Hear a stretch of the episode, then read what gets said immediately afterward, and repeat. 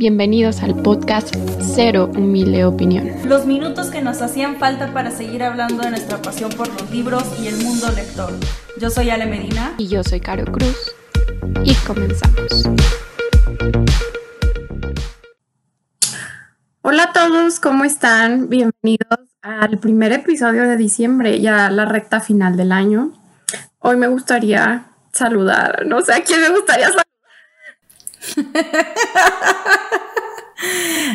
a saludar a los que todavía no ponen el pino. Pero ya tienen bien organizada la posada. Porque eso no lo había dicho, entonces me parece apto. El episodio de hoy es otro creado por Ale, por no decir otra palabra, porque de repente metí unas consignas que se me hicieron pensar. Pero antes de todo eso, ya escucharon el saludo que ahora le correspondió a ella. ¿Correspondió? Sí está bien dicho. Y no sé qué estoy diciendo. Ale, ¿cómo estás? Hola, Caro, estoy muy bien y estoy bien contenta porque sí, episodio fumado hecho por mí for the win. Este, hoy hablaremos de sustantivos relacionados con libros, ya sean lugares, comida, arte y en general cosas que nos gustaría hacer eh, que vimos en los libros o lugares que nos gustaría visitar, que dijimos, mm, eh, creo que quiero conocer este lugar porque, no sé, tal escena fue en tal lugar o me gustaría ver esta obra de arte en persona porque, bueno, eh, salió en este libro, ¿no? O aquí se besaron dos, dos este, protagonistas. Pero bueno, Caro, vamos a comenzar con las consignas. Y la primera fue lugar que visitamos después de leer un libro o que nos gustaría conocer por culpa de algún libro.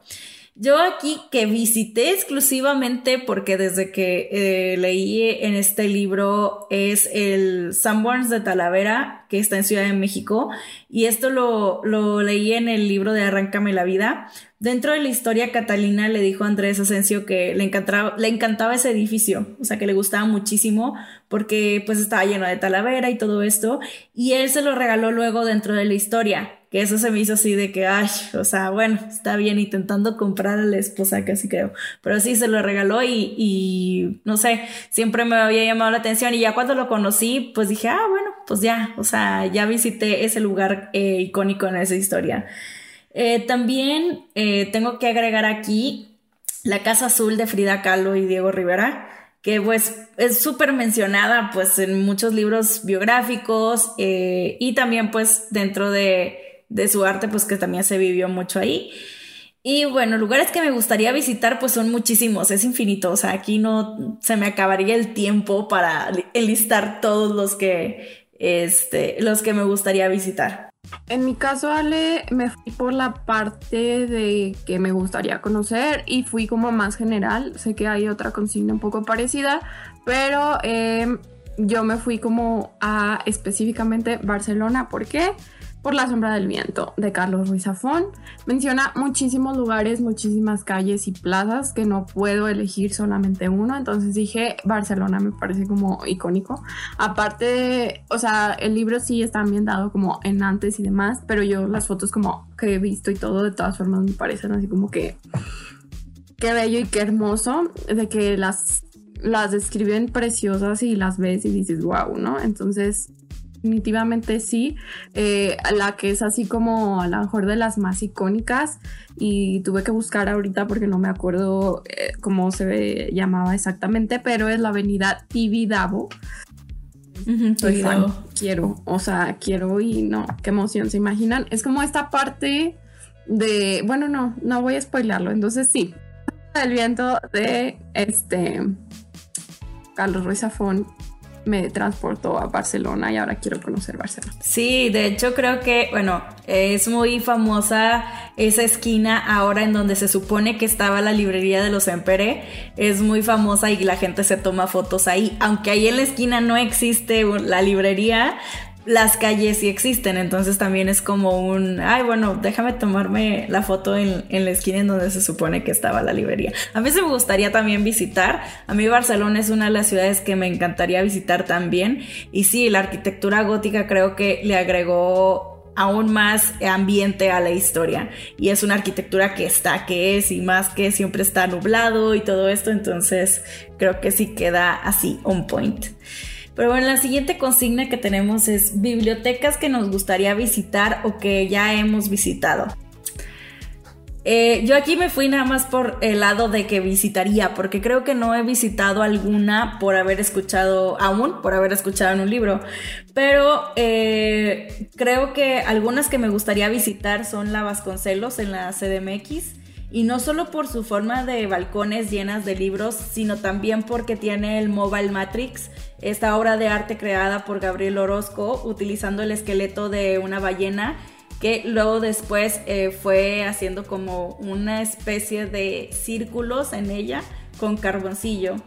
Y también hay otra que siempre que veo en internet, así como 10 bibliotecas más hermosas alrededor del mundo, o 12 bibliotecas, o 15 bibliotecas más hermosas alrededor del mundo, siempre sale una que está en Oporto, Portugal, que es muy icónica, creo que se llama Lelo e Irmao. Disculpen mi portugués, amigos, no sé hablar portugués, pero algo así. Eh, y me encantaría conocerla porque tiene como una escalera en medio, está así medio extraña y, pues sí me, me gustaría conocer.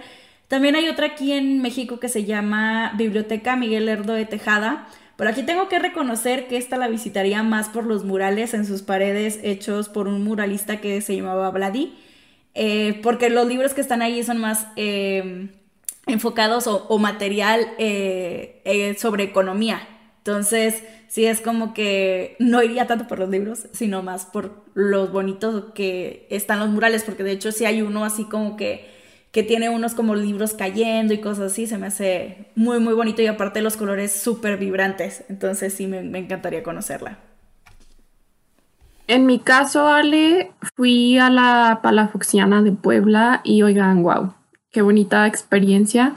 Está, está registrada como Memoria del Mundo y la verdad que honor pisarla. Es como esas ondas que luego dices, no manches, ¿dónde estoy? De que una película y así. Y lamento mucho que haya sido como de los primeros tours, porque fue un viaje escolar, entonces fue de lo primero a lo que llegamos. Y yo iba así de que facha mil y tengo una foto horrible y la biblioteca es hermosa, pero ojalá hubiera, uno, podido tener una foto decente de recuerdo y dos, haber tenido más tiempo sin mis compañeros ahí, porque pues todo fue como lleno de gente y todo bien expreso y así, pero está muy bonito y como que hasta el aroma y todo de los libros viejos, no sé, me encanta.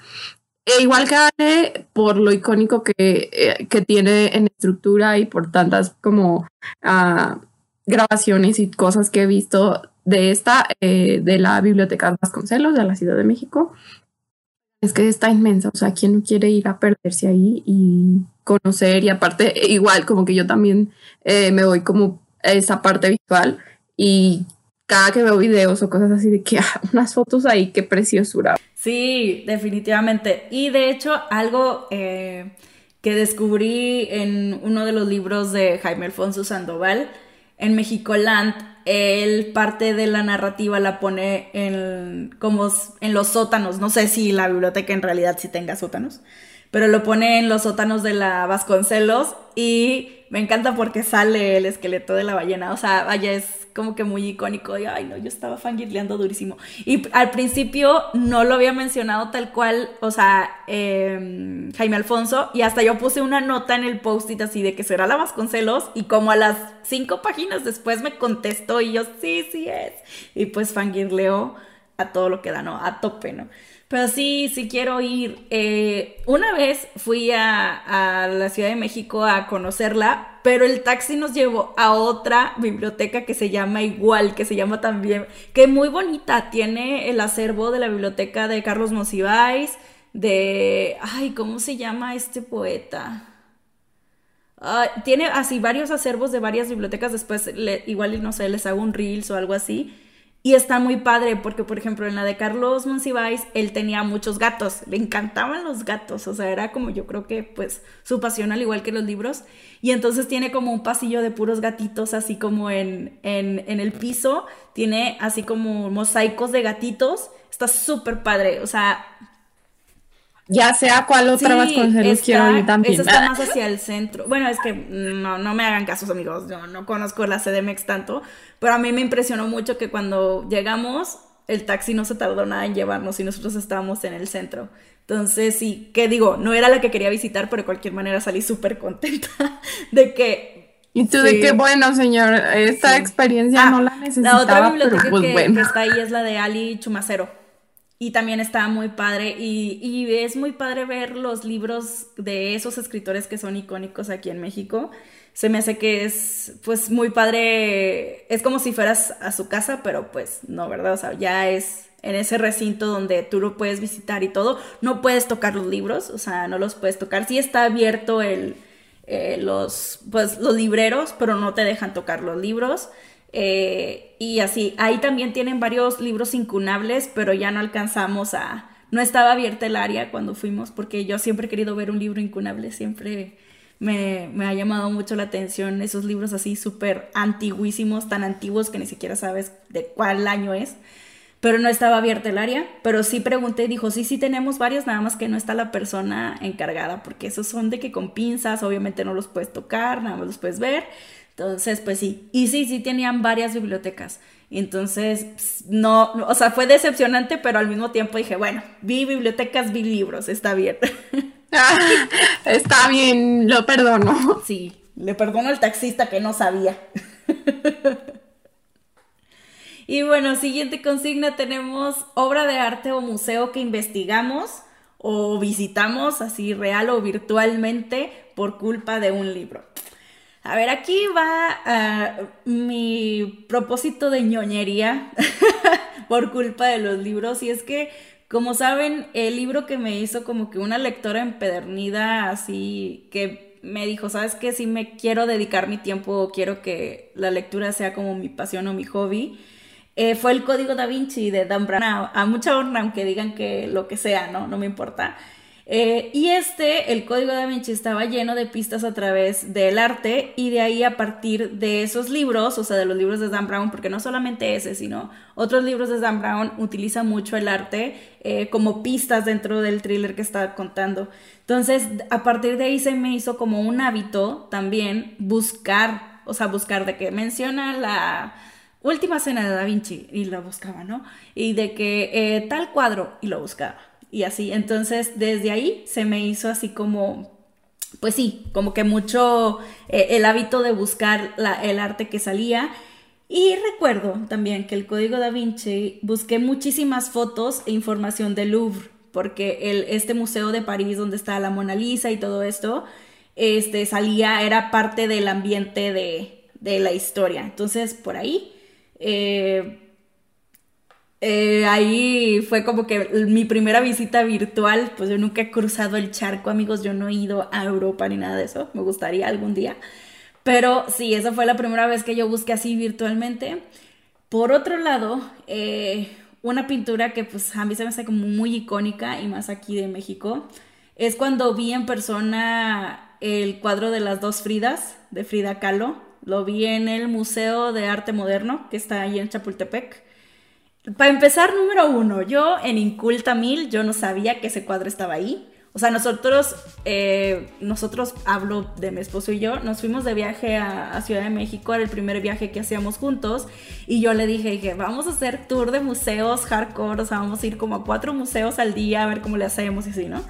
Y dentro de nuestro tour estaba el Museo de Arte Moderno. Y cuando entramos este, al primer recinto, así donde, a la primera galería, se puede decir, estaba el cuadro así de las dos frías. Entonces imagínense mi impresión, porque yo no me lo, o sea, pues yo no me lo esperaba, no me, no me esperaba ver el cuadro y la verdad sí fue como que me generó muchísimo sentimiento. Yo creo que mucha gente critica eh, la técnica de Frida o critica su arte pero yo creo que ella no pintaba para que le aplaudieran, yo creo que ella pintaba para transmitir todo el dolor que ella sentía, todos sus sentimientos, eh, y creo que lo transmite y al final del día eso es eh, lo que hace para mí el arte válido en sí, ¿no? Entonces, ay, yo enfangirleaba ahí, amigos, te los juro que hasta así solté una lagrimita yo ahí bien ridícula, pero estaba muy emocionada. Por último, también me gustaría mencionar que investigué sobre Magritte, sobre René Magritte, eh, por Bajo la misma estrella, ya que en la historia, el libro que leía Hazel Grace, eh, una y otra vez, tenía como un inside joke de, sobre la traición de las imágenes de Magritte, que es conocida por ser el cuadro donde dice esto no es una pipa en francés, pero tiene un dibujo de una pipa pero es que no es una pipa en sí, pero es un dibujo de una pipa. Entonces es eso, ¿no? Y, a partir de ahí investigué mucho del arte de Magritte. De hecho, tengo libros de, arte de Magritte porque se me hace muy interesante su surrealismo, ¿no? Y aquí yo hablando de casi puros surrealistas, nada más hablé de, el renacentismo en, los de Dan Brown, pero sí, me gustan mucho eh, los pintores surrealistas. Entonces, mi mero mole, amigos. Eso, eso queda claro, ¿vale? Porque quiero que sepan que nosotros hacemos eh, el guion y demás. Y Ale escribió como dos párrafos y los separamos. Y yo escribí dos renglones, amigos. Y yo, o sea, de que con, así como que sin batallar, porque sé que el único que puedo poner aquí. Porque aunque algo que me, o sea, cuando vi como la respuesta de Ale dije, wow, o sea, qué diferente, ¿no? Yo en su momento también leí el código da Vinci y sí me acuerdo de cómo mencionaba y cómo hacía estas cosas, pero en mi vida, así de que hice nada de lo que está diciendo Ale. También, o sea, leí bajo la misma estrella y sí me acuerdo, ahí sí me daba como más duda de que... ¿Qué es esta referencia? Pero tampoco hice nada, o sea, yo así de que bueno, así que la dejas pasar. A lo mejor es de que de repente buscaría algo se me atravesó, ya saben que luego en estas cosas sí te sale como información de que sabías que y ese tipo de cosas. O sea, sí, sí nota la diferencia, ¿no? Este, en mi defensa creo que era una lectora poco, pues vamos, que leía y ya, no, no profundizaba. Y ya un poco más actual y que me ha tocado, sí luego busco como en general referencias, no solo de obras de arte o así, pero esta pues es como muy específica más porque el libro me gusta mucho, que es El Jilguero de Karel Fabricius. No sé si así se pronuncia el señor. Es de Goldfinch en inglés, que pues es el mismo, o sea, el libro lleva el mismo título que la pintura. Y en general, pues también es algo que se menciona mucho en ese libro, como que pinturas y cosas referente al arte. Digo, Ale así súper situada de qué tipo de arte está hablando, pues yo no, o sea, yo sí tengo entonces, ajá. Y es algo que me gusta, o sea, se me hace como súper bonito luego ya darte cuenta de que a veces piensas y dices, eso existe y te das cuenta que sí, ¿no? Entonces, no sé, es muy bonito. Ojalá algún día pueda tomar esta cosa de información y tenerla así de que en mi mente, porque Ale súper elaborado y súper nada y yo de que, mm, ¿qué es la pintura? ¿Qué es la obra de arte? Pero es que, por ejemplo, algo que, eh, bueno, como ya los que ya tienen tantos, tantos episodios escuchando el podcast, saben que El Jilguero es eh, el libro que, el primer libro que leímos juntas. Entonces, algo que tienen que saber sobre El Jilguero, la pintura de Karel Fabricius, es que este cuadro ha como ha sobrevivido a varios desastres, ¿no? De entre ellos un incendio. Entonces aquí lo que hace Donna es como tomar eso y también, o sea, el cuadro sobrevive a una explosión ficticia, eh, un acto terrorista en el Met, en el, en el Museo del Met. Eh, sobrevive a, a, un acto terrorista, al igual que nuestro protagonista en la historia, ¿no? Entonces a mí me encantaba, o sea, yo, yo estaba fangirleando, amigos, el primer capítulo, yo ya estaba living, o sea, no, no, no, me encanta. Pero sí, es cuestión, hay gente que se queda con, con solamente la historia y dices un cuadro y todo y pues ya tiene ahí un contexto también medio mental. Pero bueno, el punto es aquí es que me encanta cuando los escritores documentan su historia a través de la historia de un objeto de arte en sí. Eso a mí se me hace, por eso me gusta tanto Dan Brown, amigos, la verdad. Hay que decirlo, que sacarle de mi pecho, me encanta porque este señor, si algo no le pueden decir nada es que se documenta súper bien. Oye, y sí es cierto, ahorita que mencionas eso de que cuando leímos El Jilguero, o sea, yo no tenía ni idea. Entonces, cuando me dijiste como el fangirl de que no manches, es que esto pasó y no sé qué, y yo, oh, es un guiño algo real o que ya situada ahí, de que conforme fue pasando la historia, pues también me obligué a mí misma de que a buscar, porque aparte te genera como esa intriga, ¿no? La siguiente consigna, antes de que hagamos esto más largo, porque yo, amigos, hablamos de arte y yo me voy como hilo de media. Pero la siguiente consigna es ciudad o país que queremos visitar por culpa de los libros. Yo aquí también eh, tenía Barcelona por culpa de Carlos Ruiz Zafón, Barcelona en general. Muero por ir a la Sagrada Familia de, de Gaudí. También tiene, bueno, me gusta, me gustaría ir a muchos, a muchos lugares creados por eh, Gaudí porque se me hace también igual súper surrealista y, ay, no sé, es que me gusta muchísimo la, la, pues sí, lo gótico y pues toda la ciudad es gótica totalmente en su arquitectura, entonces muero por ir, pero también yo le quería cambiar un poquito aquí y me gustaría mencionar Islandia por culpa del libro Tierra de Eloy Moreno. Eh, gracias a este libro me la pasé googleando lugares que él describía de, de, ese país y me quedé anonadísima de cómo se ve como si fuera de otro planeta. O sea, neta sí parecía otro planeta, así los, los paisajes súper locos. Sí me gustaría sin duda visitarlo, aunque me muera de frío, amigos, porque yo soy una persona muy friolenta, pero no me importa, me aguanto. me pondría muchísimas así chaquetitas así Michelin para, para no morir. Me encanta porque eso es lo que me choca a mí también del frío, andar como con empalmado. Uy, odio. No, sí, es horrible. Oye, nunca habíamos hablado de esto. diciendo me libera porque luego cuando le digo a alguien que no me gusta el frío o así es como que ¿por qué no te va a gustar? Y yo de que el puro hecho de andar llena de capas, o sea, no. Sí, no, es horrible. Este, pero ni hablar.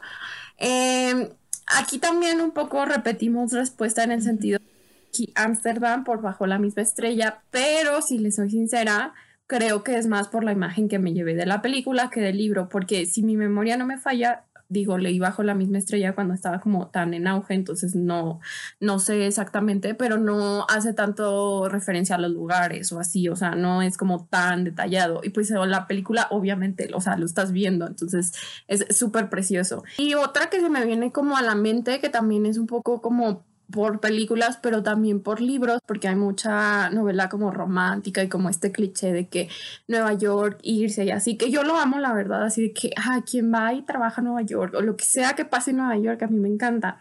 Entonces sí es un poco por eh, películas, pero sí tengo, por ejemplo, muy presente de los últimos libros que leí que se desarrollan como luego ahí, y hay uno en específico que yo ni siquiera conocía, y un amigo me regaló y me lo dio y literal me dijo, pues nomás te lo compré porque dice Nueva York y sé que te gusta Nueva York. Se llama Mujeres en Nueva York de Tel Krasua, Krasu, no sé.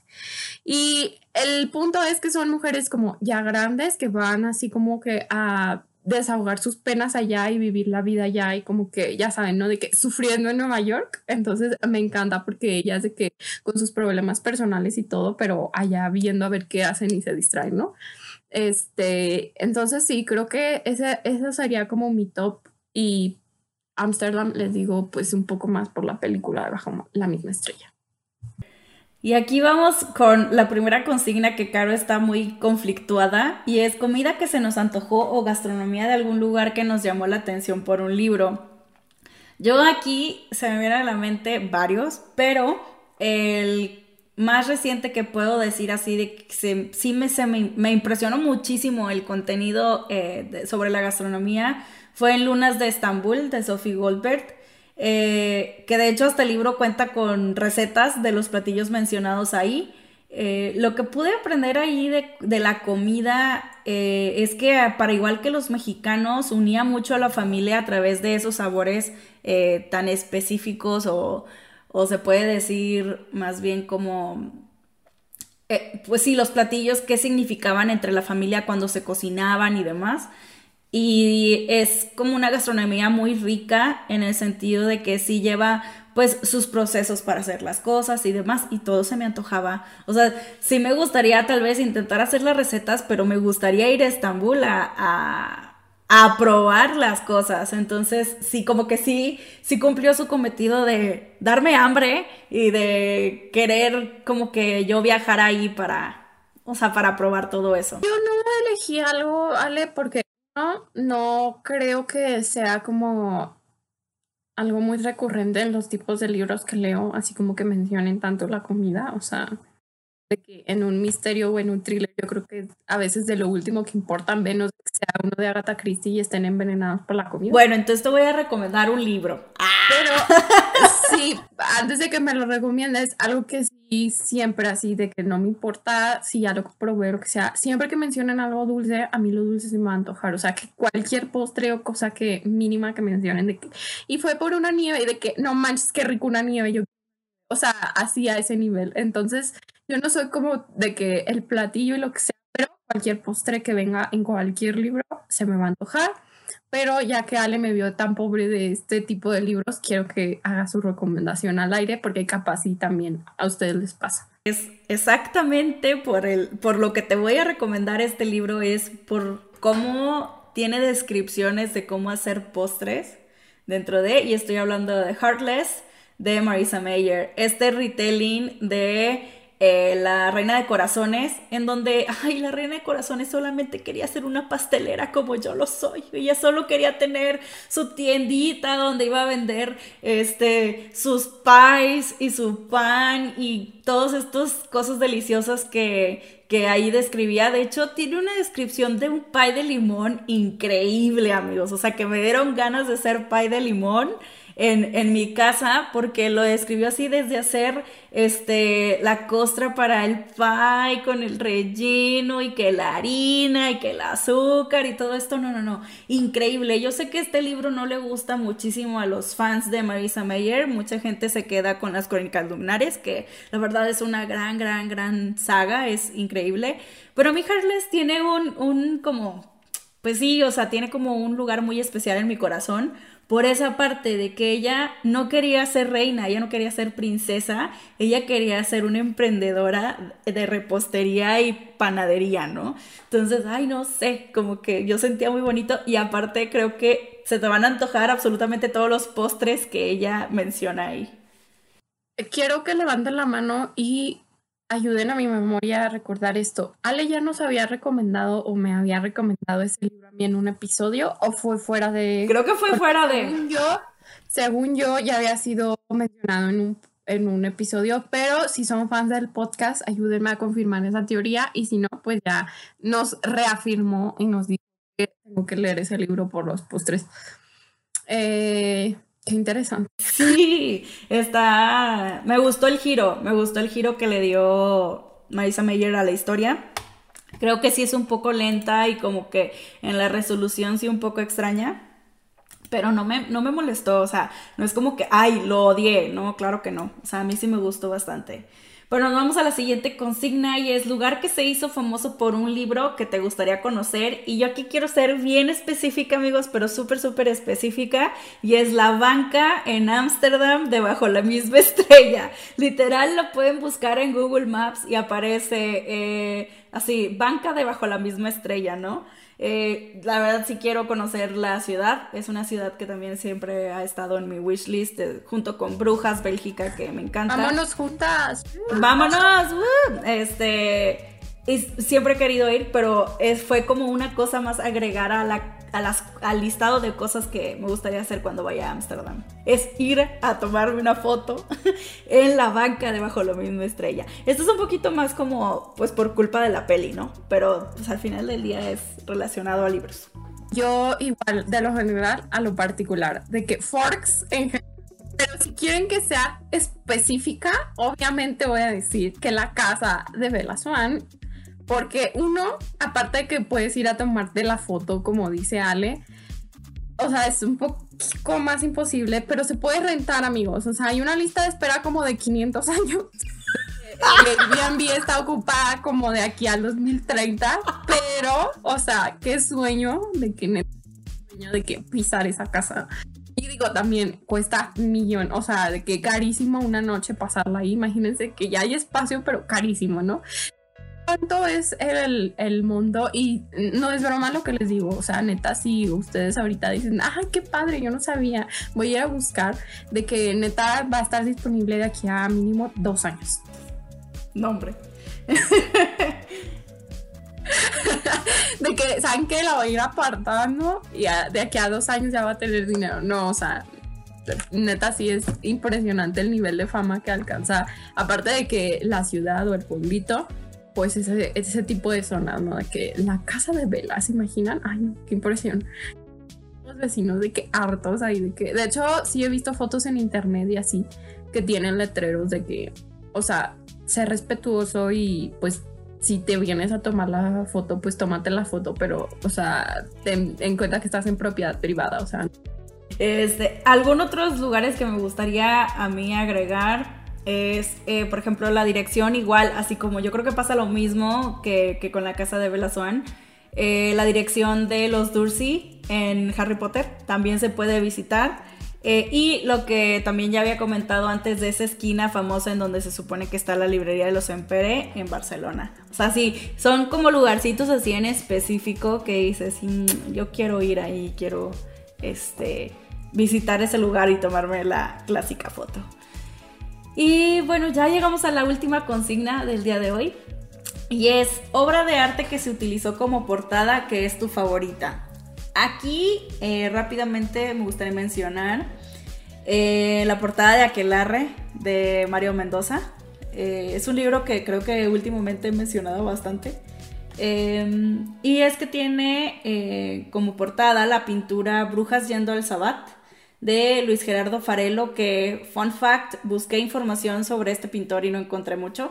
Encontré prácticamente nada. O sea, se supone que es como súper antigua. Eh, sí encontré la pintura en internet, la pintura completa, pero no encontré tanta información. Entonces sale ñoña muy triste porque no encontró información. pero ya volviendo a la cocina, creo que quedó como anillo al dedo. Eh, me encanta porque creo que la portada complementa muchísimo al libro. Eh, porque desde que lo ves se pone, te pones como en el mood así dark, sí, spooky. Eh, y en contexto también. De hecho, algo que me gustaría agregar es que dentro, o sea, está impresa la portada, pero como con, le agregaron como un tipo de impresión cristalina, como en glossy, o sea, la, portada es mate, pero tiene unos detalles así glossy como de un círculo así de, pues de, de brujas y eso, ¿no? Entonces está muy padre cuando, cuando le, da le da el reflejo de la luz y se ve así como que complementa muchísimo. Entonces yo fangirleando como siempre, ¿verdad? Aquí voy a poner en, evidencia mi ignorancia. O sea, si sabes que en este episodio me estoy enterando que la red es una pintura, o sea, la portada, pues. La portada es una pintura, amiga. Es que, ¿sabes qué pasó? Cuando yo vi la portada de ese libro dije, wow, dije, ¿a poco es una ilustración? O sea, ¿qué onda? Y eh, yo creo que la gente que hizo pues el diseño de, este libro, de la portada de este libro, eh, puso la información de que es una pintura adentro. Entonces yo ahí la busqué y sí, es un cuadro, o sea, pues relativamente grande. Algo que sí encontré buscando fue que Mario Mendoza dijo que, que pues él pensaba que esa pintura, o sea, lo vio junto con su editor y que pensaron que fue así de no, es que es, es, perfecta, ¿no? Porque tanto tiene como pues relación con la, bueno, aparece la luna, tiene un poco que ver como pues con cosas de menstruación y cosas así de dentro de, de las brujas y todo esto, y pues el aquelarre y así, ¿no? Y pues son brujas yendo al, al sabbat, ¿no? Entonces es como que pues al aquelarre, pues. Entonces, ay no, o sea, a mí me gusta mucho que cuiden esos detalles y se me hace una pintura muy buena tiene, hay unos claros oscuros ahí muy interesantes también, medio difuminado, pero está chida. Entonces sí, sí me gustó muchísimo y por eso sí me gustaría, vaya, sí me gusta mencionarlo. Eh, pero hay muchas, hay, muchas así artes en portada que, que, me han gustado bastante. Que digo, ah, mira, o sea, qué, qué interesante que tomaran, que tomaran esa, esa obra de arte para la portada, ¿no? Por ejemplo, también en nuestra parte de noche, ahorita no recuerdo el nombre de la pintura, pero también eh, tiene, bueno, más bien es un pedacito de una pintura y se me hace muy interesante que la hayan utilizado en, eh, para esa historia, ¿no? Entonces, sí, es, me encanta. Haciéndome cuestionar porque yo aquí de que neta no puse nada porque uno, pues ya les dije que no soy así como que tan del arte, o no que no sea tan fan del arte, más bien conocedora, ¿no? Entonces ya me está haciendo cuestionarme si en algún punto de mi vida he leído algún libro que tenga una pintura de portada y yo ni cuenta porque no sé qué es una pintura, ¿saben? Entonces, esa, esa respuesta sí se las debo, o sea, se va a quedar como que en blanco. Pero ya nos llevamos como dos datos muy interesantes de, de Ale. Y así es como vamos a cerrar el episodio de hoy. Ustedes platíquenos a qué lugares los ha llevado uno, a conocer o investigar los libros y dos, que les gustaría leer, porque a lo mejor hay algunos como en específico que es que los quiero leer porque menciona a tal lugar o porque hace guiño a tal parte que quiero conocer. Entonces puede funcionar a la inversa. Recuerden que nos pueden comentar todo eso en nuestras redes sociales, nos encuentran como Ser Humilde Muchísimas gracias por escucharnos y nos escuchamos a la próxima. Adiós. Bye.